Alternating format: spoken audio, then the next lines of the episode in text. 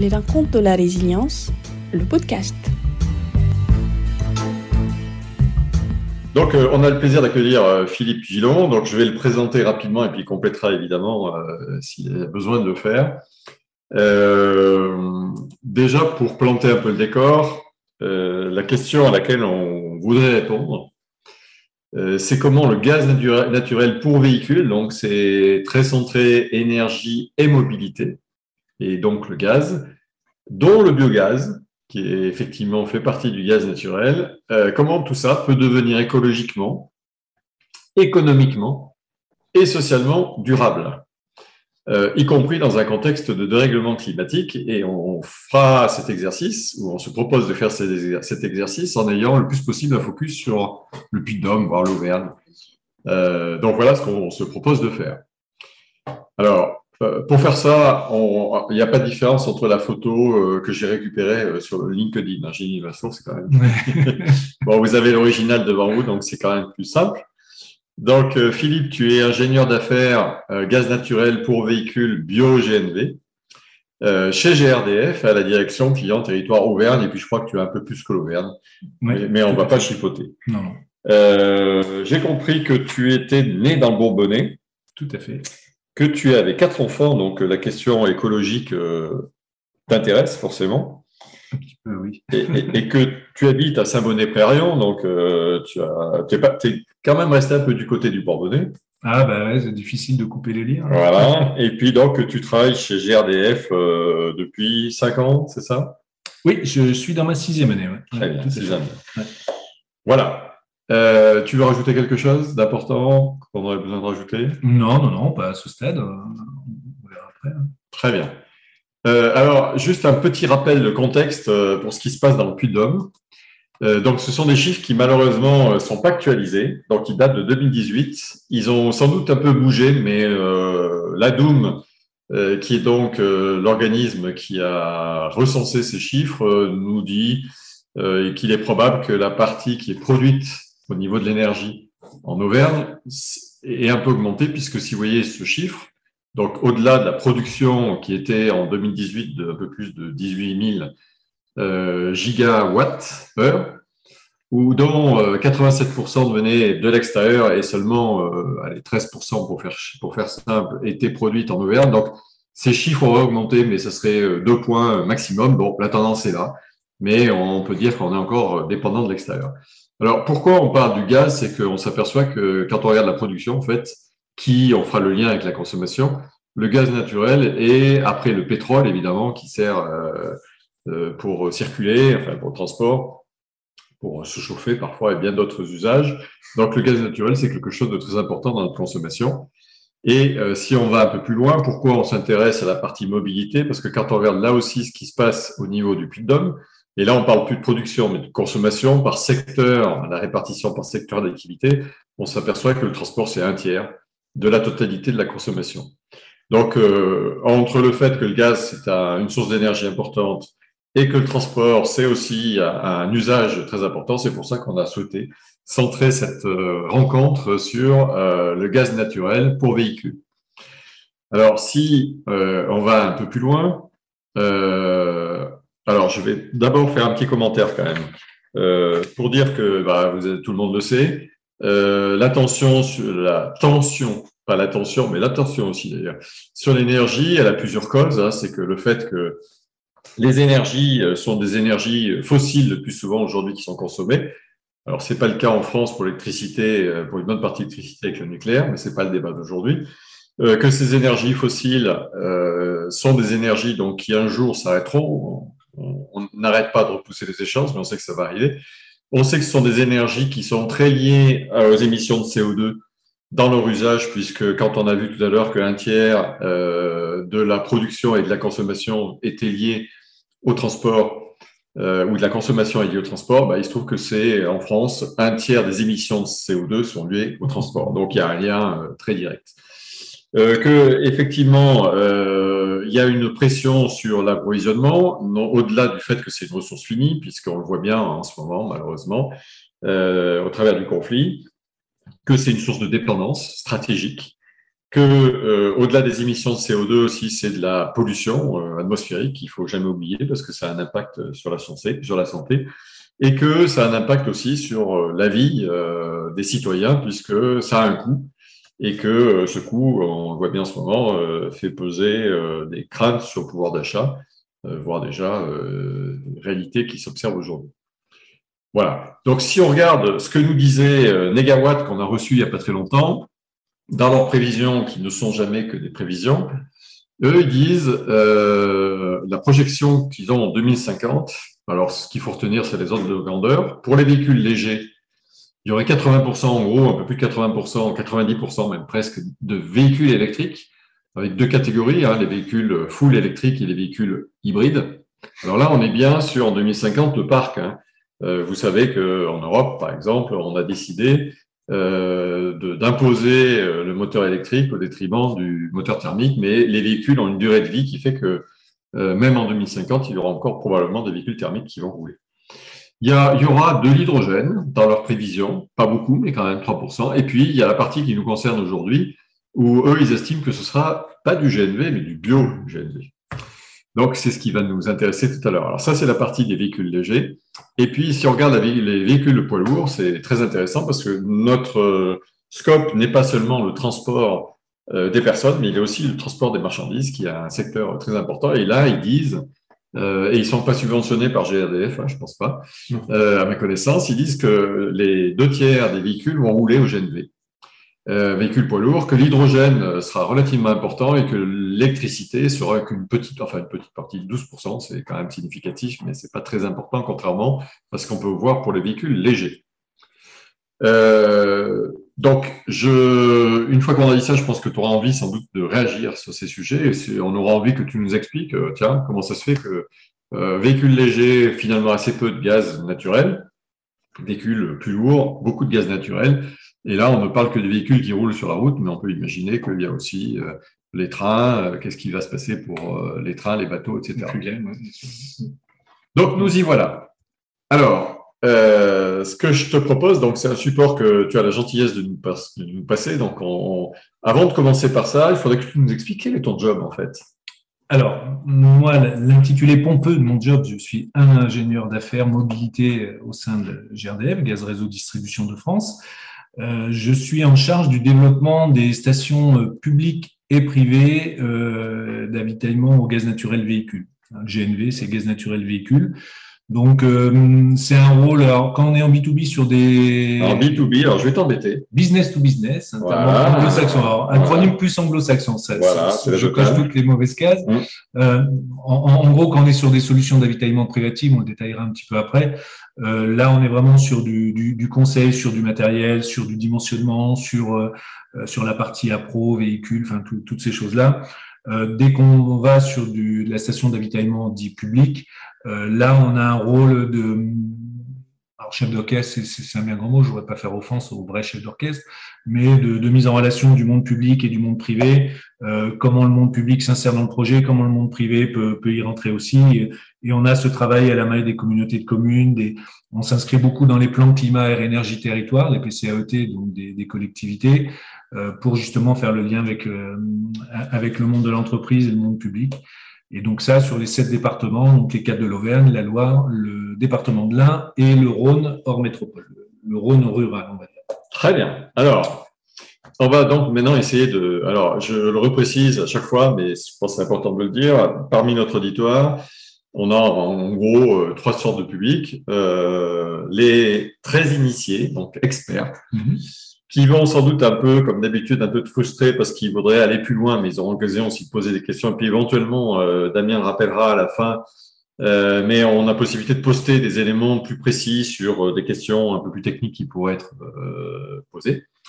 on a un public d'écologistes qui s'intéressent, qui veulent faire évoluer les choses, veulent transformer. Et puis on a un public qui n'y connaît rien, donc forcément aux extrêmes les spécialistes pourraient être frustrés et les généralistes pourraient être aussi, ou les béotiens pourraient être frustrés parce qu'on ne rentrera pas dans les détails. Bon, euh, on, aura l'occasion de faire d'entrer en compte, c'est notre 21e, donc on n'abandonnerait pas si, si, si on sent qu'il y a encore un besoin d'approfondir ces sujets. Et donc maintenant, je te propose de nous expliquer pour les nuls, c'est quoi le gaz naturel pour véhicule? On va essayer de s'adresser à, tout le monde, hein, sans mettre des gens sur le bord de la route. Donc, le, effectivement, on parle de GNV, donc euh, c'est la, bannière globale du gaz naturel véhicule. Euh, c'est ce que vous pourrez retrouver dans, dans toutes les, communications que vous pouvez trouver sur, sur cette mobilité. Et le gaz, a, vous le retrouvez sous deux états en fait. Euh, l'état gazeux, c'est le, gaz que vous avez chez vous. Euh, si vous êtes chauffé au gaz, c'est le même gaz qui alimente votre chaudière ou, la cuisson, hein, ce qu'on appelle le GNC. Donc c'est le gaz naturel compressé donc gaz gazeux compressé à 200 bars dans les petits réservoirs que vous voyez sur côtés, les sur le côté, qui sont plus ni moins que des réservoirs que pour des amateurs de plongée qui, sont euh, strictement euh, et rigoureusement identiques à ce type de réservoir.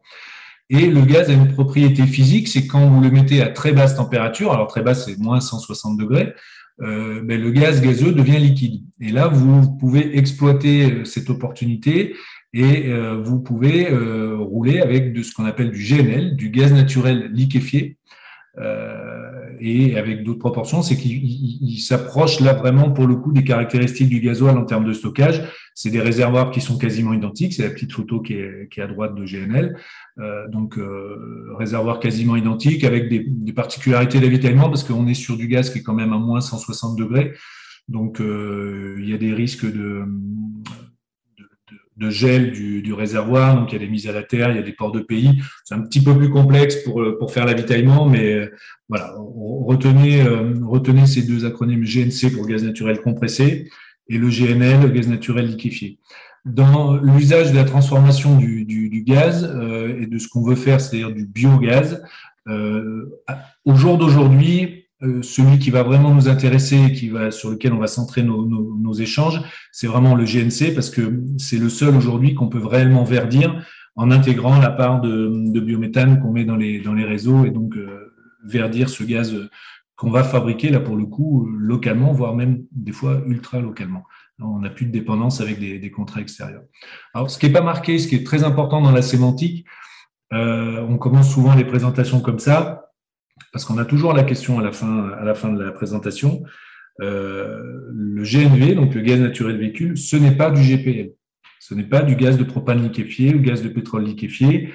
Euh, on n'est pas dans les vieilles idées reçues qu'on avait dans le, le, gaz naturel pour véhicule, de véhicules avec qui fait qui forment des flaques, qui peut pas rentrer dans des parkings souterrains, qui euh, quand il y a une fuite euh, explose. Euh, là, on est vraiment sur le, du, du, GPL. C'est vraiment pas ce qui nous intéresse aujourd'hui. Mais le GNV, c'est tout sauf du GPL. Hein. On est vraiment sur du gaz naturel qu'on trouve sous deux états avec une propriété physique qui est justement plus léger que l'air. Donc, quand il y a une fuite, ça monte dans l'atmosphère et il n'y a pas de risque d'explosion réelle. Alors, il y a des conditions d'explosivité, des choses comme ça. Je ne vais pas rentrer dans le détail euh, euh, ici, mais voilà, vous pouvez garer un véhicule GNV dans un parking. La preuve en est, c'est que vous pouvez traverser le tunnel du Mont Blanc, qui est aujourd'hui le tunnel le plus rigoureux en termes de, de traversée de véhicules. Un véhicule équipé au GNC, que ce soit GNL ou GNC, peut traverser le véhicule du Mont Blanc.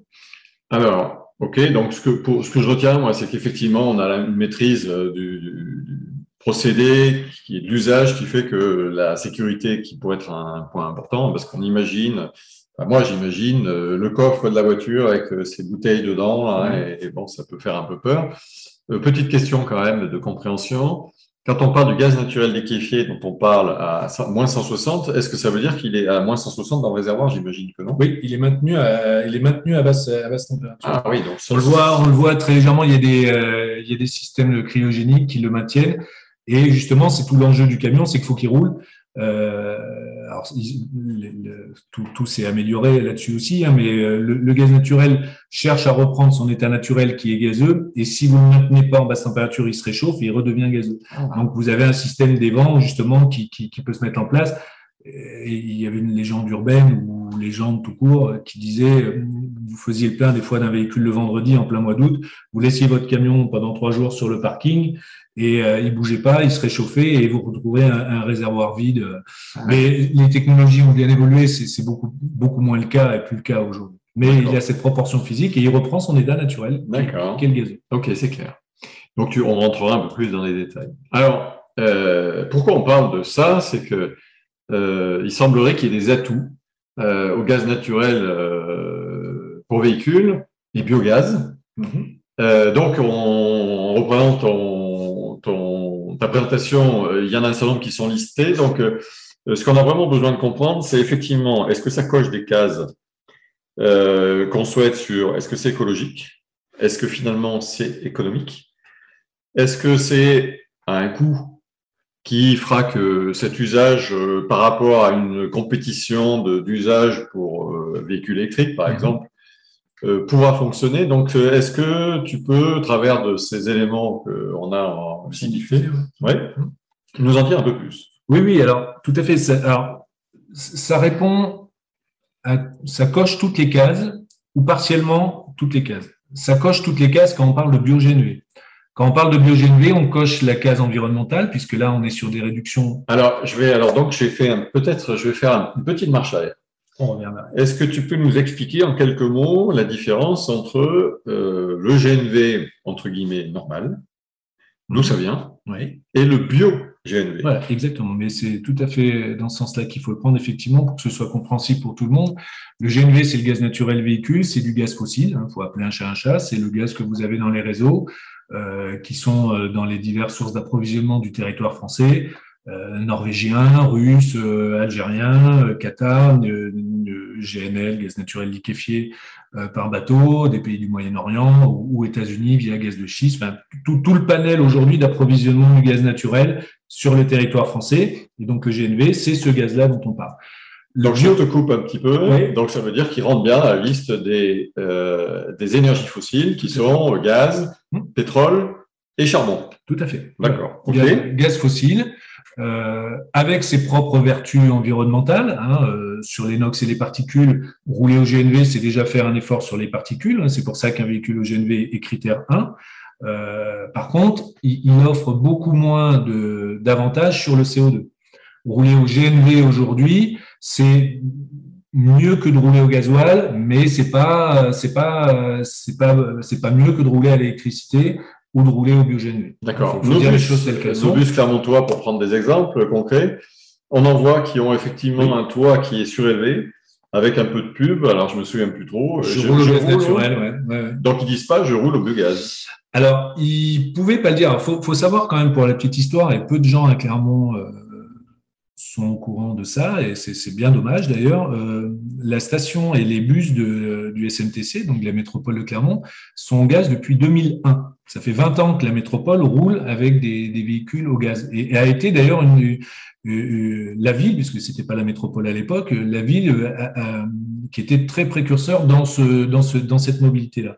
Mais effectivement, euh, l'injection du, du, du, biogaz dans les réseaux n'est pas si vieille que ça. En 2001, quand, euh, quand, quand le SMTC a lancé ses, ses, ses, premiers bus au gaz, il ne pouvait euh, que rouler au, au, gaz naturel véhicule. Et donc, à, l'époque, c'était quoi l'argument C'est-à-dire, euh, ça émet moins de... Ben, particules fines et NOx, principalement, et c'était mieux que le gasoil. Oui, donc, et que c'était déjà une, une, première étape vers la sortie du gasoil, déjà en 2001. Donc, c'était vraiment euh, la métropole avait vraiment enclenché cette démarche-là très tôt par rapport à, à, des métropoles de, de taille équivalente. Euh, et, et, et l'énorme avantage, alors il n'y avait pas toutes ces pressions de zones à faible émission, de, euh, de vignettes critères qui rangent les véhicules en fonction de leurs émissions de particules. Euh, mais voilà, je pense que c'était. Moi, j'étais pas, j'étais pas dans la confidence de l'époque. 2001, j'étais pas sur ce secteur d'activité, mm-hmm.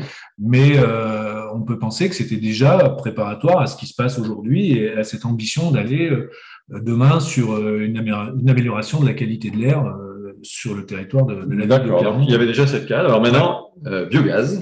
Alors, le, c'est quoi? Alors, le biogaz, c'est du méthane, euh, c'est du CH4, euh, ni plus ni moins. Sauf que ce CH4-là, il est produit euh, par des unités de méthanisation donc diverses euh, sources de, possibilités de, méthanisation agricole, euh, bout de stations d'épuration, on a même maintenant des process industriels, enfin des sources de, création de biogaz sont, sont, diverses et variées. Et c'est ce gaz-là qui est produit euh, par les unités de méthanisation, qui est injecté dans notre réseau c'est un schéma un peu complexe, hein, de, parce qu'il faut l'odoriser, il faut le, faut, le, faut le mettre aux normes de notre réseau, parce que le réseau a des qualités euh, euh, pour qu'il fonctionne qui doivent être bien, bien normées. Hein, pouvoir calorifique du gaz, il faut qu'on soit bien vraiment dans, dans, dans ce schéma-là. Et là, vous injectez du gaz que vous avez produit localement. Alors, si on est à la maille Auvergne, vous avez le territoire de Brioude, par exemple, qui a une unité de méthanisation.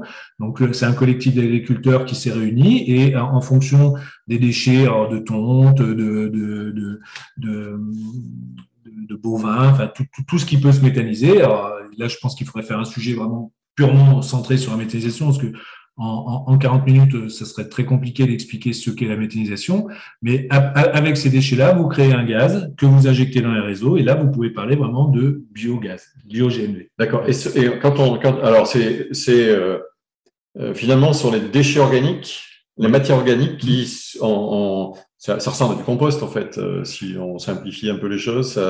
Est-ce qu'on peut faire un petit parallèle sans, sans trahir euh, les, les, hyper spécialistes? Ben, euh, Du compost, oui, sauf que effectivement, vous mettez tout ça dans une. Alors, on le voyait sur la photo de, départ. Si je vais limite, si vous pouvez revenir sur la, première photo. Alors, on va y aller. Voilà, on, le voit sur ma, voilà la photo qui est derrière moi. Alors, bouge pas.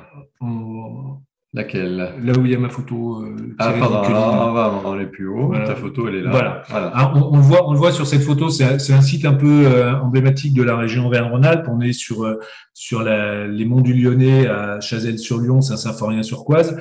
On a une station mobilité bio-GNV, donc qui est sur la droite, et on voit sur l'arrière-plan, vous avez des, des dômes verts comme ça, où là vous avez effectivement toute la matière donc qui est stocké dans un premier temps, trié, et, et, et un peu comme le principe d'une panse de vache. En fait, vous stockez euh, toute la matière dedans, vous la laissez euh, en maturation dedans, et vous récupérez ce gaz. Et c'est ce gaz que vous avez créé dans, dans ces petits îlots-là, que vous récupérez, que vous injectez dans le, dans le réseau, et, et qui nous fait parler de, de biogaz, et, et, après, donc, pour la mobilité, de biogène. Très bien. Alors, et juste, oui, pardon. C'est moi. Mmh. Euh, question pratique, tu dis on injecte dans le réseau, mmh. ça veut dire que c'est une tuyauterie à part ou ça rentre dans la même tuyauterie que le gaz euh, naturel pour véhicule Non, non, c'est le, vous rentrez dans le réseau GRDF. D'accord. C'est un gaz bio qui va se mélanger avec un gaz non bio. Et en fait, euh, c'est un peu le même principe que pour l'électricité quand vous êtes sur des panneaux photovoltaïques, que vous achetez vous dans vos contrats de fournisseurs de, de l'électricité verte. Pour votre logement, vous vous dites je veux avoir de l'électricité verte. En fait, physiquement, l'électricité et l'électron qui vient chez vous, euh, hormis en autoproduction, euh, n'est pas forcément une électricité verte, mais mmh. plutôt sortie de, de, centrales nucléaires. Mais par contre, vous vous engagez à ce que le volume que vous consommez chez vous soit compensé sur le réseau par une injection de d'électricité verte. Ben là, pour le gaz, c'est strictement la même chose. C'est des systèmes de garantie d'origine. Alors, une petite parenthèse, je vais faire l'intéressant parce qu'on m'a dit ça il n'y a pas très longtemps. sur notre dernière rencontre, l'avantage de l'électron, dont tu parles sur l'électricité, c'est que si jamais une commune, par exemple, mmh. euh, parce que je sais qu'il y a des gens qui sont intéressés dans cette euh, vision, euh, une commune produit de l'électricité qui vient de panneaux solaires, qui vient d'éoliennes, il paraît que l'électron est fainéant, et donc l'électron va être consommé au plus proche de la production, en fait. Donc, on peut considérer que même si ça rentre dans les mêmes tuyaux, en l'occurrence les fils, euh, alors je sais pas si c'est la même chose pour le gaz, mais c'est pas. Si, si, ce sera, sera, la même chose. En fait, le, le, le, vous injectez un point physique du réseau. Euh, le premier consommateur qui est derrière ce point d'injection physique du réseau à 99,9% de chance d'être le consommateur du bio. Mais, euh, mais vous pouvez de toute façon pas le valoriser en direct. Il faut quand même passer par ce mécanisme de garantie d'origine. D'accord. C'est ce qu'on va avoir sur l'unité du Valtom, où vous allez avoir une, une, site, un site de méthanisation au Valtom qui va injecter du, du, du, euh, du biogaz dans les réseaux et vous avez une station de mobilité qui est juste derrière. Donc, vous, 99% du gaz qui va être injecté par le Valtom ira directement dans la première source de, de, de consommation qui est derrière, qui est la station euh, Ok, donc pourquoi cette parenthèse? C'est pour revenir aux avantages. Donc là, le premier point, par exemple, c'est bio-GNV. Oui. D'accord, donc c'est, vas-y, je te laisse commenter. Alors, bon, voilà, c'est des, des, des, chiffres et des ordres de grandeur qu'il faut retenir qui sont intéressantes. Hein. Euh, là, effectivement, quand vous êtes sur du bio-GNV, euh, vous êtes toujours très bon en ox et en particules, ça, ça c'est un fait. Et, et, par contre, là, vous devenez très bon aussi en émissions de CO2. Parce que vous baissez de 80% les émissions de CO2 euh, en, en bio-GNV.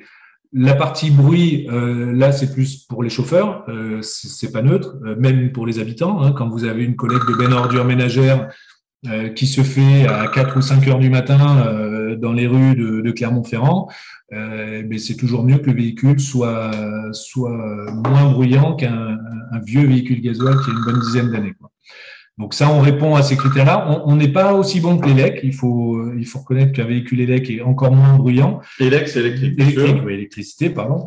Euh, mais on est quand même deux fois moins bruyant qu'un véhicule euh, au gasoil. Alors, on reviendra après sur les types de véhicules, mais ça veut dire qu'effectivement, les bus euh, parcourent nos, nos, villes. Les bennes ordures ménagères, alors bennes ordures ménagères, ce qui fait du bruit, c'est peut-être pas le moteur, c'est plutôt peut-être le C'est tout ce qui est système de compactage. bon, sur ces véhicules-là, on peut avoir du biogène V, ça, ça va dans le bon sens. Tout à fait. Exactement.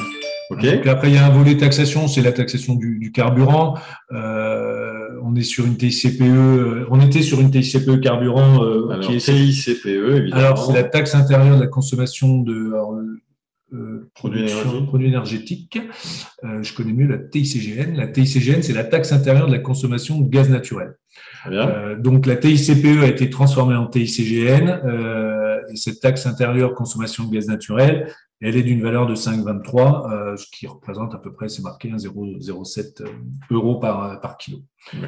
Donc ça, c'est un système de taxe de toute façon qui, qui, est propre à tous les, à tous les types de mobilité. D'accord. Et donc c'est une taxe qui, on peut dire, encourage ce genre d'initiative parce que c'est ben, compétitif. Oui, parce que dans, dans, le bilan économique, c'est intéressant parce que cette taxe-là est, est, est, inférieure, même une fois la récupération faite, de la TICPE gasoil. Donc pour un transporteur qui, qui, qui, qui lui effectivement regarde son approche environnement, mais regarde aussi son approche coût et, et équation économique, euh, ça répond, ça répond euh, complètement à, à, à son besoin.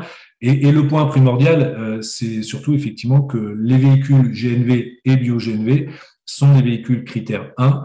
Euh, et donc là, répondent à, énormément aux aux, futures sollicitations, qui ne sont pas si futures que ça, ça arrive, c'est vraiment une réalité mmh. de zone à faible émission. Euh, la métropole de Clermont est une ZFE, donc zone à faible émission euh, pour l'année prochaine. on a la métropole de Saint-Étienne et on a la métropole de, Lyon et de Grenoble. Donc on est sur une région Auvergne-Rhône-Alpes plus la vallée de l'Arbre. On est sur une, région qui est très très mobilisée sur ces sujets et, l'atout majeur en termes d'environnement, il, se situe ici aujourd'hui. D'accord. Alors euh, il y, a, une petite liste. Euh, en discutant avec toi, j'ai compris qu'il y avait d'autres avantages, en particulier sur l'aménagement du territoire. Tu l'as un petit peu souligné tout à l'heure, c'est le fait que c'est une énergie qui peut être locale. Oui. Que euh, c'est aussi un complément de ressources pour les agriculteurs, pour ceux qui se lancent là-dedans, et qu'on s'aperçoit qu'effectivement les ressources, les agriculteurs en ont besoin de plus en plus.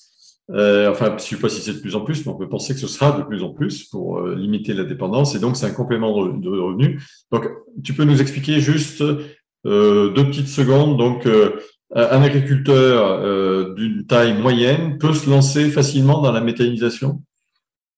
Alors oui, c'est souvent des collectifs. Hein. Tout seul, ça peut. L'enjeu de la méthanisation, c'est la gestion de ces intrants et la maîtrise de ces intrants.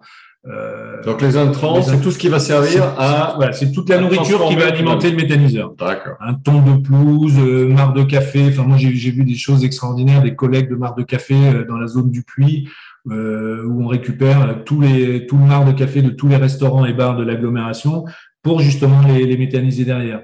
Et, son enjeu, c'est ce qui rentre, c'est aussi ce qui sort. Et, c'est ça, qui est important dans la méthanisation, où on est vraiment sur une boucle vertueuse du, du, du process, c'est que euh, vous allez créer une énergie à partir de tout ce que vous allez entrer, mais tout ce qui va sortir, toute cette matière qui ressort, euh, va être valorisée et utilisée par l'agriculteur justement pour l'épandage.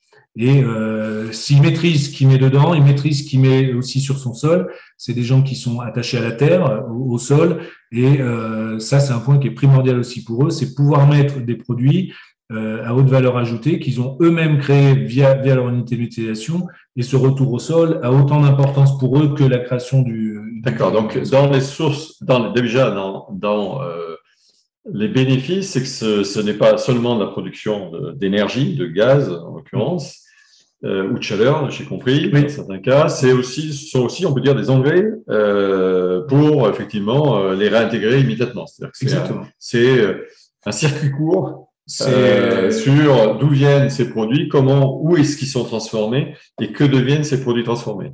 C'est exactement. Ah oui, mais on peut complètement le dire. Et, et euh, la preuve par l'exemple, c'est toujours, c'est toujours mieux. J'ai visité hier un site qui est, que moi je trouve à titre personnel, et là je quitte presque ma casquette GRDF, mais euh, d'ailleurs parce que c'est un site qui n'injecte pas sur le réseau, mais euh, que je trouve extraordinaire d'un agriculteur qui a une vision déjà depuis une dizaine d'années. Son site existe depuis 2013 euh, où, là, on est vraiment sur un écosystème complètement créé. On est dans, sur une petite commune euh, dans le contrefort des Monts du Forez, euh, au-dessus de Montbrison, une petite commune de 800 habitants. le site de méthanisation produit l'électricité de la commune, fournit la chaleur pour le lycée de, de Verrières.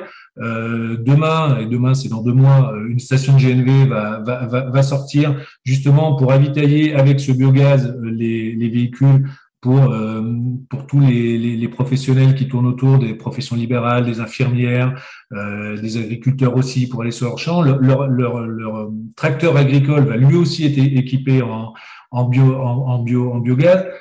Là, vous êtes vraiment sur ce qui est de plus, ce qui est de plus euh, vertueux en termes d'autoconsommation, de, de, consommation à, à l'échelle d'un village. Euh, le, le, lycée ne consomme plus un litre de fuel euh, depuis maintenant cinq ans que ce réseau existe. Et tout ça, c'est produit par l'agriculteur euh, de Verrières. Donc, on est vraiment sur un modèle agricole, pas du tout industriel, porté par un, agriculteur et un petit collectif d'agriculteurs autour de Verrières. D'accord. Tout à fait remarquable. Ça paraît effectivement intéressant. alors, on a dit que c'était effectivement, on faisait lien avec ce gaz naturel et les véhicules. Oui. Euh, donc euh, la question c'est euh, finalement quand on regarde autour de nous, on voit de plus en plus de véhicules électriques qui soient hybrides ou full électriques. Et puis quand enfin quand je dis quand je dis ça, je parle des véhicules légers. Et, et, finalement assez peu pour des véhicules en, véhicules légers, on n'en voit pas beaucoup au gaz, il semblerait. Donc ce que je te propose c'est de parcourir et après tu nous expliqueras après nous avoir expliqué donc globalement quels sont les véhicules qui sont qui peuvent être équipés de cette énergie, mais pourquoi finalement euh, on est plutôt, ça s'adresse a priori plutôt aux véhicules, euh, oui, véhicules lourds. Alors, pourquoi les constructeurs ont plus la réponse que moi à cette question? Moi, souvent, je me pose aussi la question pourquoi? Ah. Euh, pourquoi, pourquoi aller sur cette électrification massive alors qu'il y a d'autres solutions qui existent, et notamment le BioGNV Après, voilà, c'est des, des, des, groupes industriels, ils ont des choix à faire. Euh, l'équation n'est pas simple pour eux à résoudre. Hein. Euh, ils ont des pressions environnementales qui sont fortes. Hein. Aujourd'hui, il y a des lois qui, leur imposent aujourd'hui euh, cette électrification massive de leur parc. ils ont des pénalités en termes de production de véhicules. quand on lit d'ailleurs un peu les, les, interviews des différents grands patrons de, des différents groupes, vont pas forcément tous vers l'électrification massive de leur parc par envie, mais plus par nécessité. Donc on peut effectivement se poser la question pourquoi ils abandonnent la, la, la solution BioGNV. Il reste encore quelques véhicules. Hein. Euh, le groupe euh, allemand Volkswagen, Audi euh, développe ce, cette technologie. Alors malheureusement très peu en France. Hein. On a une, une Polo qui est, qui, qui est, éligible au marché français et un, petit, un petit utilitaire. Et après, on a un véhicule Seat qui est, qui est aussi éligible au marché français, la petite Léon. Mais effectivement, pour le véhicule léger, la décarbonation de, de leur process industriel et de la production de véhicules, euh, le choix a été fait sur le véhicule électrique. Bon, ben voilà, donc tact, hein, nous on peut pas. D'accord. Donc, ce que si j'essaie de reformuler ce que j'ai compris de ce que tu as dit, c'est que euh, en fait le choix très centré sur l'électrique, il est plus porté par un choix finalement un moment politique euh, que par euh, finalement euh, l'intérêt d'une formule qui pourrait être hybride. Alors quand je dis hybride, c'est pas hybride électrique, mais qui pourrait être pourquoi pas éthanol, pourquoi pas gaz et pourquoi pas un mix en fait des trois. Ça, ça voudrait dire, pour aller au bout, que d'un point de vue technique, d'un point de vue économique, de ton point de vue, est-ce que tu es en train de dire entre les lignes que ça aurait tout son sens d'avoir des véhicules qui roulent au gaz en véhicule léger mais, mais bien sûr, le, le, le, le point bloquant aujourd'hui, c'est la réglementation. Je te laisse voir quand même. Non, non, mais je vais me lancer dans la réglementation parce que c'est un sujet qui me tient à cœur. Mais non, non, mais le, le, le point bloquant, c'est même pas le constructeur et ce qu'il a envie de faire, c'est la réglementation. C'est qu'aujourd'hui, on est euh, dans une mesure des polluants euh, qui se fait en sortie de pot d'échappement et qu'on a mis un indice et un curseur à partir de ce niveau-là. euh, et que effectivement, euh, c'est fatal quand vous faites une mesure au sortie de pot d'échappement d'un véhicule électrique, vous êtes à 0 euh, g de CO2 émis, mmh. ce qui n'est pas le cas forcément sur sur le gaz. Donc c'est cette notion d'émission de polluants qui, qui, qui retient l'attention. Et quand un constructeur doit sortir sur un volume global moins de 95 grammes de CO2 sur l'ensemble de son, son parc qui sort mmh. de production, eh ben, euh, ils ont fait tourner les tableurs Excel et ils s'aperçoivent très bien que pour arriver à ça, si vous voulez continuer à vendre des gros SUV euh, gasoil qui restent encore, faut pas se leurrer, 4 à 80 ou 90% des ventes de, ces marques-là, eh ben, pour compenser et pour arriver dans ces 95 grammes-là, eh ben, il faut sortir des véhicules qui sont à zéro. Et les véhicules qui sont à zéro, c'est les véhicules électriques. Donc, vous électrifiez une partie de votre production, partie qui, est raisonnable au départ et qui tend à, augmenter, pour quand même continuer à, vendre ce qui se vend le mieux encore aujourd'hui, c'est-à-dire le, véhicule gasoil euh, à, forte émission. Et l'équilibre fait que vous êtes, vous êtes dans les clous. Si vous faites pas ça, eh ben vous êtes au-dessus et la pénalité, et là c'est une transcription de la loi européenne, la pénalité ramenée à chaque véhicule, elle, est suffisamment dissuasive pour les, inciter à ne pas euh, essayer de déroger à la règle. c'est plus ça. En fait, donc c'est hein. un point important euh, qui mériterait d'être creusé et je, on va pas le faire maintenant, mais ça pose question. Alors, ce que tu dis là, on a vu les chiffres tout à l'heure, hein, les prévisions, c'est pas vrai pour le véhicule poids lourd. Alors donc, c'est quoi la magie entre les deux? Pourquoi ce qui est vrai pour le véhicule léger ne serait plus vrai pour le poids lourd et donc avec une prépondérance du, du gaz, l'usage du gaz à terme bah, là, aussi, c'est plus de l'avis que de la, posture. Moi, mon, avis, c'est plus compliqué à mettre en place sur le monde du véhicule lourd. Hein. On voit les, engins qui sont montrés ici. Euh, Quand tu dis c'est plus compliqué électrique, plus compliqué. Mais tout usage, hein, mais chacun a ses difficultés. Hein. Euh, là, faut être humble là-dessus. Hein. Euh, le gaz a des difficultés, l'hydrogène a des difficultés, l'électricité a des difficultés.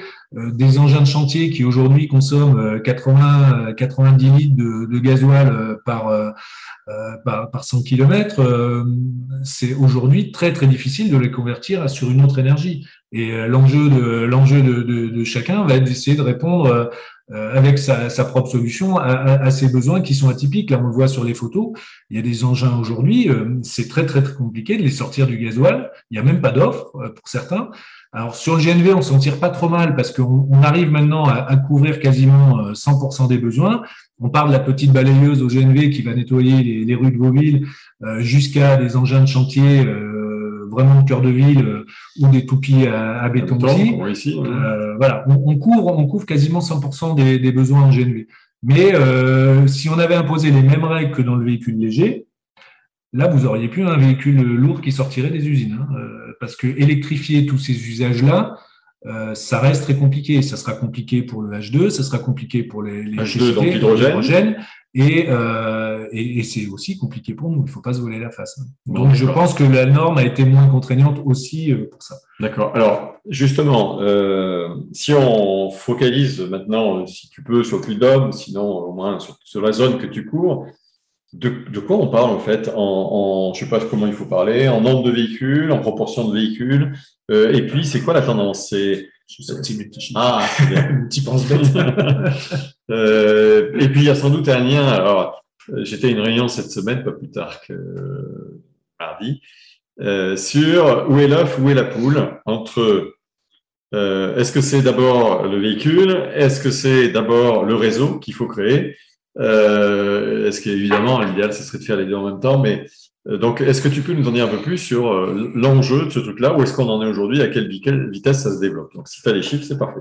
Alors, l'œuf ou la poule, c'est longtemps ce qu'on a essayé de répondre.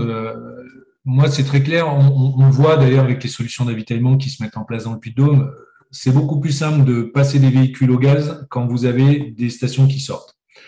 Sauf que pour les faire sortir, il faut que vous ayez quand même un certain volant de, véhicules. C'est ce dispositif gène volontaire qui a été mis en place par la région et l'ADEME, euh, qu'on a porté. C'est l'inauguration qu'on va faire la semaine prochaine d'une station qui, est déjà ouverte depuis un an, euh, à côté du Valtom. Si vous passez devant, vous verrez qu'il y a une station mobilité euh, GNV, bio-GNV.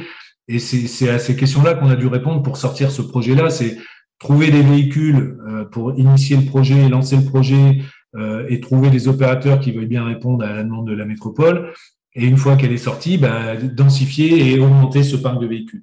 Et c'est vrai que tant que vous n'avez pas la station, c'est compliqué d'aller voir des transporteurs pour les faire basculer leur faire changer de, de, modèle. Ce qui peut se comprendre, hein. c'est-à-dire que si on met, alors c'est vrai pour un particulier aussi, si on met un véhicule sur la route, on se dit, alors peut-être la particularité, c'est que l'électricité, on charge beaucoup chez soi et après, euh, on a besoin d'apport quand on fait des longs parcours, mais le problème est le même. Mm. Et donc là, c'est un petit peu la même chose, sachant que euh, ça veut dire quoi? Ça veut dire que est-ce que le, le modèle économique fonctionne pour que des entreprises aient envie, d'investir là-dedans? Et est-ce que la puissance publique euh, complète? Parce que j'imagine que pour que, au début, pour que ce soit rentable, c'est un peu difficile. Et que, comme tu le disais, euh, quand il y a un réseau, euh, bah, les, gens qui sont concernés, transporteurs par exemple, ou même les municipalités pour certains véhicules, ont plus de facilité à investir. Alors, il n'y a, a, pas d'argent public hein, dans ces projets-là. Hein. Il n'y a pas d'argent public. Il a pas d'argent public, c'est tout à fait notable. Il y, a, y, a, de la volonté publique, il y a euh, des exigences publiques dans les appels d'offres, les délégations de services publics du collecte de déchets, dans le, justement le, le, monde du transport urbain, euh, dans l'obligation euh, faite par les zones à faible émission d'avoir des véhicules euh, qui seront critères euh, mais il n'y a pas d'argent public. La, la, la, station qui sort au Valtom, euh, hormis qu'on est sur un foncier public euh, qui a été mis à disposition moyennant rétribution pour, le, pour la société qui exploite, mais la métropole de, Clermont-Ferrand ne met pas un centime dans le projet. Donc, c'est des projets qui, s'ils sont bien travaillés en amont, qu'on a bien sécurisé le volume, qu'on a bien sécurisé le, le, nombre de véhicules qui vont aller sur ce projet-là, rendent le projet économiquement viable et euh, permettent à un opérateur de se lancer dans le projet mais c'est quand même toujours mieux d'avoir la puissance publique avec soi qui conforte les, les, les, les besoins, mais elle ne met pas d'argent dans ces projets. D'accord. Donc, on va revenir sur les chiffres. Alors, les chiffres, oui. Fais-nous rêver. Alors, ouais, bon, je ne sais pas si je vous fais rêver, ça. mais euh, ouais, donc sur la partie euh, purement auvergnate, nous aujourd'hui, on a sept stations qui sont euh, qui sont ouvertes. Euh, en station publique et en station privée. On le verra après sur le, les modes d'avitaillement. Euh, parce qu'on a deux possibilités d'avitaillement de, des véhicules, c'est la station recharge rapide et la station recharge lente, plutôt privative. Mmh. Donc on a cette station qui tourne qui tourne aujourd'hui. En termes de volume, c'est euh, une trentaine de gigawattheures de, de consommation euh, GNV, gaz naturel véhicule. Euh, voilà, c'est, on est dans la moyenne, la moyenne régionale, enfin des ex-régions. La partie Rhône-Alpes, on a un petit peu plus de, de, stations privatives. La Loire se, développe énormément en stations. Euh, on, on, aura potentiellement d'ici fin 2023, quasiment rien que sur le département de la Loire, 5 euh, à 6 stations d'avitaillement euh, public. D'accord. Ce qui est assez et, et, si on fait le lien avec euh, les véhicules qui roulent, est-ce que tu as une petite idée? Est-ce qu'on parle de moins de 1% des véhicules aujourd'hui sur, euh, sur le département, sur l'OVA ouais, ouais, là c'est compliqué de sortir un chiffre. On n'est pas très élevé parce qu'on est sur des, situ... sur des stations euh, qui viennent d'ouvrir, donc le volume sera grandissant. Euh, sur le parc du, du, SMTC, par exemple, on, on, est à peu près à un petit peu moins de 70 cars hein, sur les 200 qui tournent au gaz. 70 euh, sur 200. sur ouais, une, pas mal. Oui, oui, oui. La, la, la mobilité urbaine euh, gérée par le, la TDC SMTC est, est, plutôt importante en termes de, de volume. D'ailleurs, c'est une des plus grosses stations que nous on gère sur la, la partie acheminement sur le département, enfin sur la région Auvergne-Rhône-Alpes. Donc, euh, c'est des chiffres qui sont, qui sont très intéressants sur la mobilité urbaine et en croissance sur la mobilité lourde du routier de marchandises de par l'arrivée des stations. D'accord. Et donc, euh, il y a effectivement les stations. Est-ce que le fait que euh, on puisse avoir davantage de biogaz dans le mélange qu'on va mettre à disposition, c'est aussi déterminant, j'imagine? C'est ben primordial. C'est primordial et, et, et c'est primordial pas que pour les utilisateurs, euh, et c'est vraiment là tout le, le succès futur de, de ces projets-là, c'est les donneurs d'ordre. Euh, mmh. Aujourd'hui, euh, on, tape beaucoup sur la grande distribution, à tort ou à raison, c'est mmh. même pas le débat du sujet. Mmh. Euh, mais il faut quand même savoir qu'un groupe comme Carrefour aujourd'hui euh, impose dans sa mobilité lourde à ses transporteurs de rouler en 100% de GNV. Ah oui. euh, le Donc, projet euh... d'Orion, typiquement la station qui sort à Orion Limaine Volcan, c'est euh, Volvic qui est derrière aussi, pas que, mais euh, en tant que donneur d'ordre, Volvic s'est posé auprès de son transporteur en disant tout ce qui sort de mon usine et qui va sur la zone de, de report modal qui est sur le P2E1 d'Orion se fait en navette au BioGNV. Donc, si je veux travailler pour ces groupes, que ce soit Volvic, Carrefour que tu citais, j'ai plus le choix. Il faut que j'investisse dans le véhicule au gaz. Tout à fait. Et demain, peut-être dans d'autres énergies, mais aujourd'hui, dans, dans, dans, le BioGNV. Attends, et, c'est ce qui est vraiment très intéressant, c'est vraiment toute la filière et de, du donneur d'ordre jusqu'à l'utilisateur qui, qui, se met en ordre de marche, euh, aidé par les fédérations de transport. et, et, tout ça se met en, en, route. D'accord. Donc, euh, on voit bien le lien entre. Euh, donc, ce, qu'on peut se dire, pour résumer à ce stade, si, corrige-moi si j'ai des bêtises, c'est gaz naturel pour véhicule, ça a du sens pour tous les véhicules, mais aujourd'hui, la réalité, c'est plutôt sur les véhicules poids lourds que euh, ce qui c'est en croissance et les deux facteurs de succès pour que ça aille plus vite, c'est le réseau de distribution et le fait qu'on arrive à basculer le plus vite possible sur du biogaz. Est-ce que ça va? oui, Tout à fait. Et qu'il y ait une sensibilisation qui, se, qui est faite et qui, qui, qui, qui est vraiment euh, prégnante aujourd'hui de tous ces donneurs d'ordre, publics et privés, qui ont compris que décarboner leur transport euh, pouvait se faire de manière immédiate par le biogénie. Parce qu'on parlait de cocher les cases une des cases, une des cases qu'on coche euh, tout de suite, c'est l'immédiateté de la décarbonation. D'accord. C'est-à-dire qu'un Danone qui, qui, veut décarboner son transport, par le bio-GNV, il le fait de manière immédiate. Alors, question euh, peut-être technique, mais aussi qui permettra de comprendre l'évolution. Est-ce que quand je suis transporteur et que je veux travailler pour Carrefour, Volvic que tu as cité, il faut que je rachète des nouveaux véhicules ou je peux faire ce qu'on appelle un rétrofit, en bon auvergnat, c'est euh, mon véhicule, mon bon véhicule diesel, là je peux l'équiper en, en bio-GNV, enfin en gaz. Non. Alors, on est obligé de passer sur de l'acquisition de véhicules. Ah. On, on, a, on a des, des, des, des testeurs aujourd'hui sur du euh, euh, sur de la mobilité de transport de, de, voyageurs. On a rétrofité un car. Donc, c'est sur Donc, rétrofité, c'est je suis capable à partir d'un véhicule existant qui fonctionne mmh. avec un moteur euh, à énergie donc au gasoil, à le basculer en, au gaz. Donc, vas-y. Donc, ouais, il y, a trois technologies. Il y a, euh, j'ai un véhicule gasoil, euh, je supprime toute la chaîne cinématique gasoil pour la remplacer par euh, la même chaîne cinématique gaz. Et donc, donc ça, c'est ta tuyauterie, c'est ça Voilà, je, je rétrofite mon véhicule, j'enlève euh, tout ce qui me sert à, à, rouler avec le gasoil et je le remplace par du gaz. Après, vous avez des systèmes additionnels, c'est-à-dire j'achète une voiture essence. Ça, ça, sur la mobilité légère, ça pourrait être une, une option, une, option qui n'est pas intégrée dans la présentation, qui reste à l'état de niche aujourd'hui. Mm. C'est j'achète une voiture essence, j'enlève ma roue de secours et à la place de la roue de secours, je mets deux réserves de, de, de gaz, comme on a vu sur les photos tout à l'heure. Et là, j'ai un véhicule à bicarburation, essence et gaz. Euh, et après, il y a le 100% gaz. Et c'est ces véhicules-là dont on, on, on a sur nos stations parce qu'aujourd'hui, c'est des véhicules qui sont 100% gaz naturel. Mais le rétrofit et la charge additionnelle sont des axes de développement pour la, la filière dans, dans, les, dans les années à venir. Bon, et c'est une euh, réalité parce qu'on a déjà un testeur qui, qui, va, qui va être opérationnel en septembre. Donc, qu'on se dise, il n'y a pas que des l'électrique. OK, alors j'ai, excuse-moi parce que tu as cité des chiffres, mais peut-être pour faire le lien avec cela.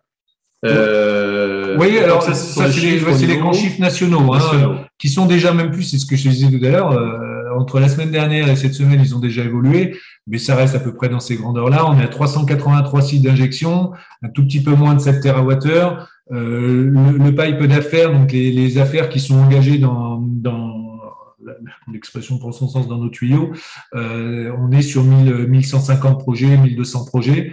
Euh, la crise actuelle euh, impacte ces projets et tend vouloir justement à, à les accélérer. Euh, ça pourrait porter effectivement euh, la part de, biométhane dans les réseaux. Euh, euh nous, on vise toujours 10% à, l'horizon 2030, ce qui pourrait effectivement s'accélérer avec ce qui est en train de se passer aujourd'hui. Euh, ce qu'il faut retenir, c'est que la, part de, consommation annuelle en 2021 sur le territoire national de, de, c'est à peu près 2 TWh, donc un tiers de ce qui a été, ce qui est injecté aujourd'hui dans les réseaux. Et le chiffre euh, qui est en constante évolution et qui est important pour notre sujet d'aujourd'hui, c'est que 15% de ces 2 TWh sont, euh, sont du bio-GNV. Euh, sont du. Et, et, ça, c'est un, chiffre qui croît. Les appels à projets aujourd'hui euh, sortent plutôt en, en, 100% bio. Le modèle que je vous ai montré tout à l'heure sur la photo euh, des monts du Lyonnais ne délivre par exemple que du 100% bio. D'accord. Alors, sachant qu'il y a, je crois qu'il y a la loi de transition énergétique euh, pour la croissance verte, il fixe à 10% le biogaz dans le réseau. Alors, réseau, c'est pas que pour la mobilité, hein, horizon 2030, c'est ça. Et donc, on est sur cette euh, on est sur tendance sans problème. C'est une bonne nouvelle.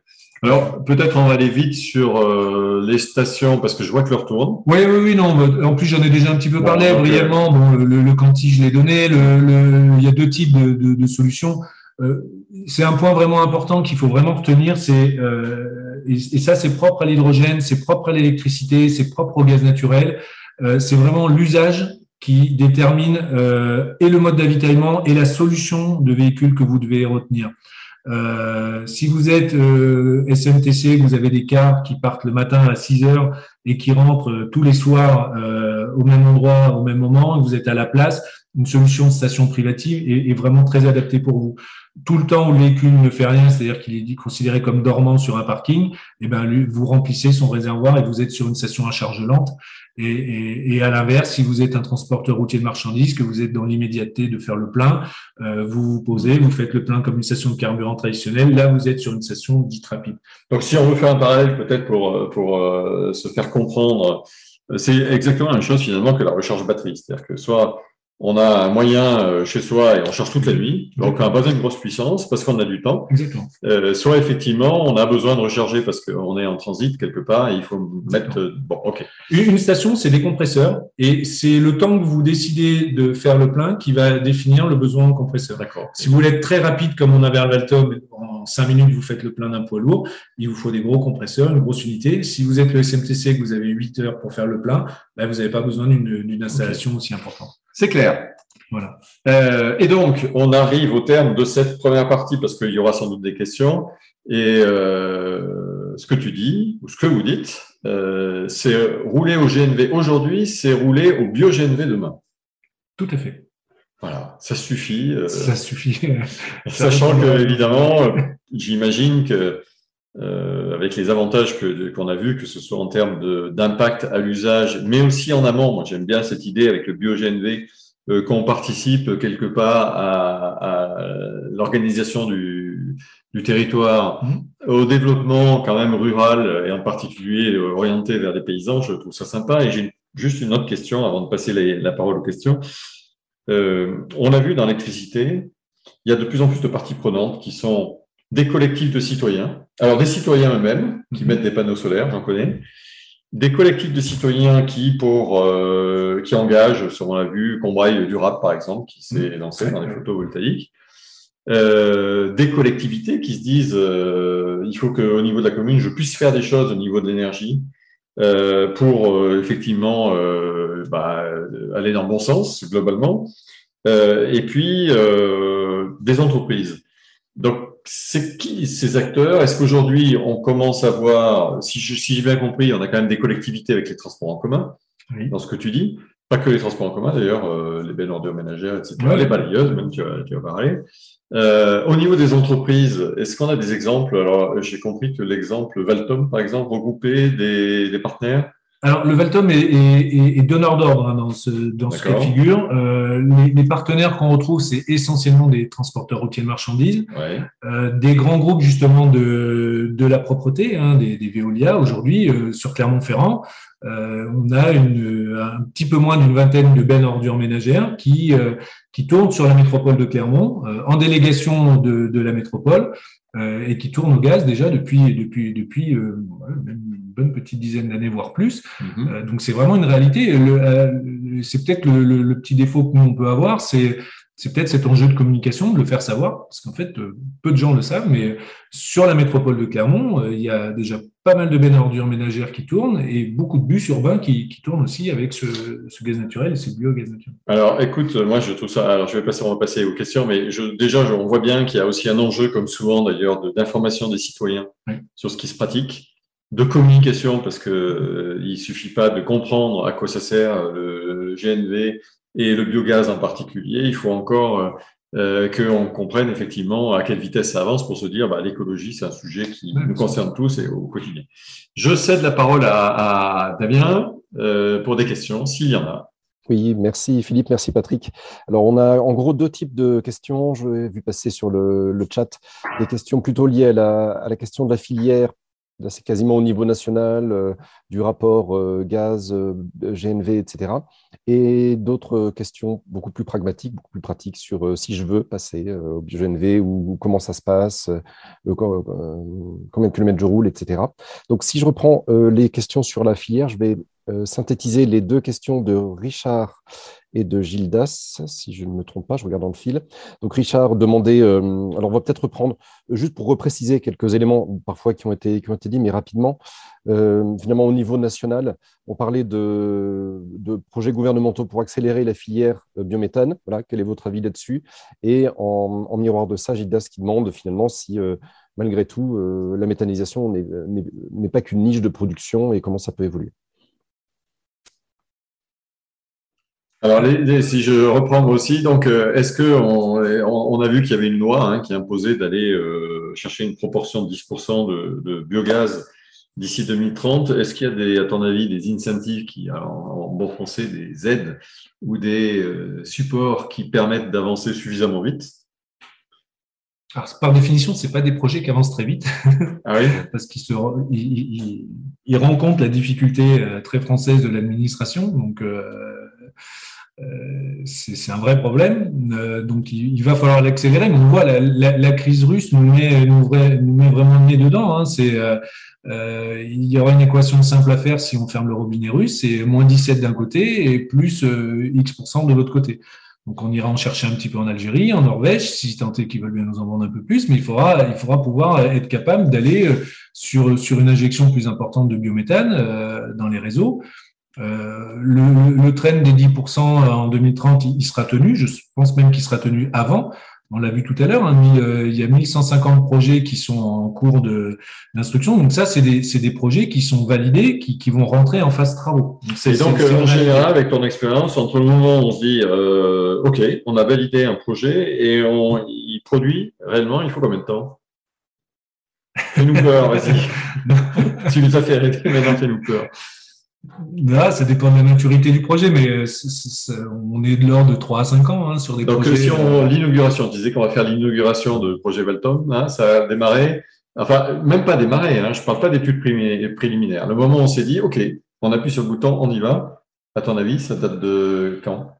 Euh, j'étais né quand même. Hein. Oui, j'étais né, j'étais peut-être pas dans l'entreprise par contre, mais ah oui, donc c'est chez GRDF, l'entreprise GRDF. Non, mais c'est des projets, c'est des projets, c'est des projets qui sont assez longs. Euh, euh, là, là, il faudrait avoir euh, tous les projets en tête et plus mon collègue de la métallisation qui pourrait répondre à cette question. Je, ne serais pas forcément très bon dans ma réponse, mais euh, le, projet que j'ai vu hier, il, a mis, c'est ça, il faut entre 4 et 5 ans pour, ah sortir un projet.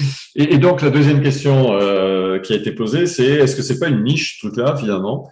Euh, parce que c'est sympa, euh, ça mobilise du monde local, mais est-ce que à l'échelle des enjeux, est-ce que c'est justement qu'une niche ou vraiment on se dit non, non, un jour la France, tiens, rêvons, un jour, je ne sais pas quand, la France, en termes de gaz, euh, produira euh, sur son sol 50% de son gaz. C'est une niche si vous décidez que c'est une niche. D'accord. Ça peut rester à l'état de niche si vous ne voulez pas regarder de près le potentiel et que vous ne voulez pas vous intéresser au sujet. Et là, dans ce cas-là, ça restera une niche. Malheureusement, ça restera une niche qui sera certainement à 10%, mais, mais qui pourra aller beaucoup plus loin. Il y, a, des études de potentiel qui ont été faites sur certains départements. Euh, le gisement, notamment par exemple le département de l'Allier, un département comme l'Allier, comme le, le Cher, euh, le Cher euh, pourrait être complètement autosuffisant en gaz, rien qu'avec les projets de méthanisation et les sources d'intrants qu'on peut, qu'on peut avoir. Donc, si vous, vous décidez d'appuyer sur le bouton et que vous décidez d'y aller, mais au même titre qu'il faut aller sur d'autres énergies, hein, c'est cet éternel combat qui a malheureusement en France, on est forcément pour ou contre un projet ou contre une énergie. Un vrai mix énergétique, il, il doit passer aussi avec un apport de, de gaz. Euh, gérer les pointes en hiver d'un réseau électrique ne peut se faire qu'avec qu'avec du gaz. Donc on ne peut pas faire que de l'électricité, on ne peut pas faire que de l'hydrogène, on ne peut pas faire que du gaz. Mais si on veut s'intéresser réellement au potentiel du biométhane, euh, on s'apercevra que c'est pas du tout une niche et qu'il y a des territoires qui demain euh, peuvent être complètement autonomes en, en production de, de gaz sur leur, leur territoire. Ok, merci, ça donne envie en tout cas. Damien, il y a d'autres questions? Voilà, ben, euh, autre type de questions, c'est principalement Jean-Paul qui les pose. Euh, alors, on, a, on a parlé, Philippe, de la, finalement de la difficulté de rouler avec des voitures individuelles au, au, en France et plus peut-être sur d'autres types de véhicules. Néanmoins, bon, euh, Jean-Paul posait pas mal de, questions un petit peu pratiques. Euh, euh, je ne sais pas exactement lesquelles, lesquelles reprendre. par exemple, sais pas si vous pouvez les lire avec moi, peut-être les choisir celles qui vous sur lesquels vous voulez préciser Alors, attends, bouge pas, j'ouvre les, discussions. Euh, par, euh, la question de Jean-Paul qui commence par. Combien de kilomètres ouais. Combien de kilomètres puis-je rouler sur un plein avec un VL si je suis au GNV Il y a celle-là et puis il y en a d'autres avant, mais on va déjà commencer. Ah, mais déjà celle-ci, allons-y. Alors, euh, ouais, grosso modo, les, les véhicules. Euh, alors, ce qu'il faut retenir en, en, termes de, de consommation, c'est qu'avec un, un, kilo de gaz, parce que là on parle en kilos, avec un kilo de gaz, vous faites la même chose qu'avec un litre de gasoil. Ah oui, donc, euh, donc ça, c'est important. Le énergétique est le même. Ouais, c'est euh, une, une, donnée moyenne. Ça peut dépendre de certains véhicules, de typologie de véhicules et parcours, mais grosso modo, sur un véhicule léger, vous serez dans ce ratio-là. La, la, seule différence notable et majeure, c'est que vous embarquez moins de carburant, gaz, que vous emmenez dans votre réservoir gasoil. Donc, fatalement, vous allez faire moins de kilomètres. Aujourd'hui, une, une Seat Leon, euh, pour pas nommer la marque Seat, mais bon, c'est eux qui la proposent, euh, sort avec un réservoir essence de 9 litres, donc on va considérer en réserve, et un réservoir de 14 kg de gaz, ce qui fait que vous avez une autonomie gaz. Pour en avoir discuté avec des, des, des personnes qui utilisent ce, ce, type de véhicule, ils ont une autonomie gaz de 300 à 350 km et une autonomie essence d'à peu près 150 km ils arrivent grosso modo à faire 500 euh, km en, pleine autonomie en jouant sur la, double carburation. D'accord, donc c'est pas un frein euh, particulier, ça pourrait fonctionner. Non, alors mais, mais c'est ce que je disais tout à l'heure, c'est vraiment votre usage qui détermine votre solution. Euh, si vous êtes un très gros rouleur, que vous faites que des parcours de 1000 km aujourd'hui, euh, ben, malheureusement, euh, il n'y a pas grand-chose sur le marché qui vous, qui, qui, qui, qui, qui vous permettra de sortir du gasoil. Mmh. Par contre, si vous faites de, de, de, de, de l'ultra-urbain, de l'urbain, alors si vous êtes très urbain, ben c'est peut-être l'électricité qui sera plus intéressante parce que si vous faites 20 km par jour, une recharge, tout, euh, encore, c'est des compléments de mmh, charge, mmh. peut souvenir à vos besoins. Si vous êtes sur du, du, du tiers, tiers Rion, Rion, Rion Vichy, enfin des, des, des parcours euh, assez court mais suffisamment long pour quand même avoir un besoin d'autonomie important, ben là, le GNV peut complètement répondre à vos, à vos besoins. Ok, alors on voit bien que le pouvoir d'achat euh, fait partie des, des, choses qui préoccupent euh, en ce moment, et à juste titre. Donc, c'est Jean-Paul Lebrec qui pose la question. Le, euh, le prix, euh, on en parle, c'est compétitif ou c'est pas compétitif Je suis désolé, ça sera la dernière question. Après, il faut qu'on parce qu'il va être 13h30. Ouais, non, non, mais elle est importante cette question. Il ne faut pas se défausser. Et, euh, alors, très clairement, hein, aujourd'hui, le prix du gaz est un vrai, un vrai sujet, au même titre que l'électricité aujourd'hui. On, est sur des prix qu'on n'a jamais vus sur le marché aujourd'hui. Alors, on va juste focaliser peut-être sur le biogaz. Le, non, non, mais le biogaz fait, fait, fait, fait, partie intégrante du prix du gaz aussi. Donc, euh, c'est un sujet majeur. Aujourd'hui, vous allez acheter votre voiture très légèrement plus cher que l'essence, mais moins cher que votre gasoil. Donc, vous allez gagner en, termes de, de coût d'acquisition. Par contre, aujourd'hui, sur les, les, données moyennes sur les stations, on est autour de 2 euros, 2,20 euros ah kg. C'est pas ça qui mais, mais à l'inverse, dans un modèle apaisé, économiquement apaisé, on va le dire, euh, qui ne prend pas en compte la crise en Ukraine, euh, c'était pas du tout le cas il y a un an. Euh, il y a un an, vous payez votre kilo de gaz 80 centimes, là où le gasoil était à 1,30€. D'accord. Donc, on a des circonstances peut-être particulières. Voilà. il faudra se reposer cette question du bilan économique coût euh, une fois la tension internationale apaisée. D'accord. Bon, je vais laisser la parole maintenant à Damien, non sans avoir remercié Philippe et tous les participants pour les questions. pour ma part, j'ai comme d'habitude, j'ai trouvé ça intéressant, j'ai appris beaucoup de choses, donc ça donne envie d'aller plus loin. Damien, c'est à toi. Voilà, merci, merci beaucoup Patrick, merci Philippe. Donc juste un petit mot de conclusion. Euh, donc c'est la voilà, c'est la dernière rencontre de la résilience sous cette forme, c'est-à-dire qu'à partir du mois de mai, on commence une, euh, une saison d'un trimestre sur la biodiversité. Donc avec euh, le même format de rencontre, c'est-à-dire ce sera les vendredis, le premier vendredi du mois en gros, c'est le ça commence le vendredi 6 mai. ensuite, ça continue le vendredi 3 juin, puis le 8 juillet, voilà de mémoire, sur les, les sujets de biodiversité dans le Puy de Dôme. On espère les faire à chaque fois en présentiel et en visio. en revanche, ce sera sous la bannière TEDx Clermont, puisqu'on va tester un partenariat avec TEDx Clermont. C'est l'association qui organise le gros événement TEDx qui aura lieu plutôt, plutôt en octobre. Mais l'idée, c'est de faire nos petites rencontres qui vont jalonner l'année, en fait, sous cette bannière TEDx. Donc, ce sera plus de la rencontre de la résilience, ce sera des TEDx conversations. Mais sinon, ce sera exactement la même chose. Il y aura un logo qui sera différent. Euh, on aura peut-être des habits TEDx, mais sinon, ce sera même format. Donc voilà, rendez-vous. Vous pourrez avoir les infos euh, sur le, la billetterie sera ouverte la semaine prochaine. On vous enverra de toute façon un mail euh, pour s'inscrire si ça vous intéresse et comprendre, aborder les enjeux de biodiversité avec des experts, notamment le directeur du centre du Conservatoire des espaces naturels d'Auvergne, Pierre Maussan, et Charles-Étienne Dupont, qui est gestionnaire de forêt, spécialiste en, en biodiversité des, habitats forestiers. Donc ça, ce sera pour le premier rendez-vous du qu'est-ce que j'ai dit, du vendredi 6 mai. Voilà, je m'y perds un peu dans les, dates. Donc, euh, merci d'avance pour votre, participation. Et voilà, merci pour vos questions. Alors, désolé, on n'a pas forcément pu tout aborder. C'est vrai que le, temps est toujours un petit peu court.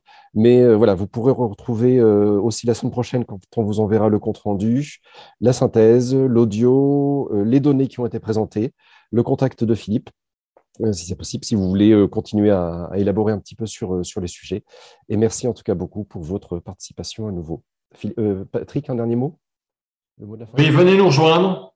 On s'amuse bien, on apprend plein de choses. Vrai. Et il n'y a que des jeunes. et contrairement à ce qu'on montre aujourd'hui, il y a une mixité parfaite.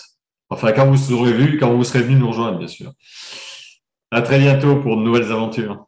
Merci, merci à tous et bonne journée. Au revoir.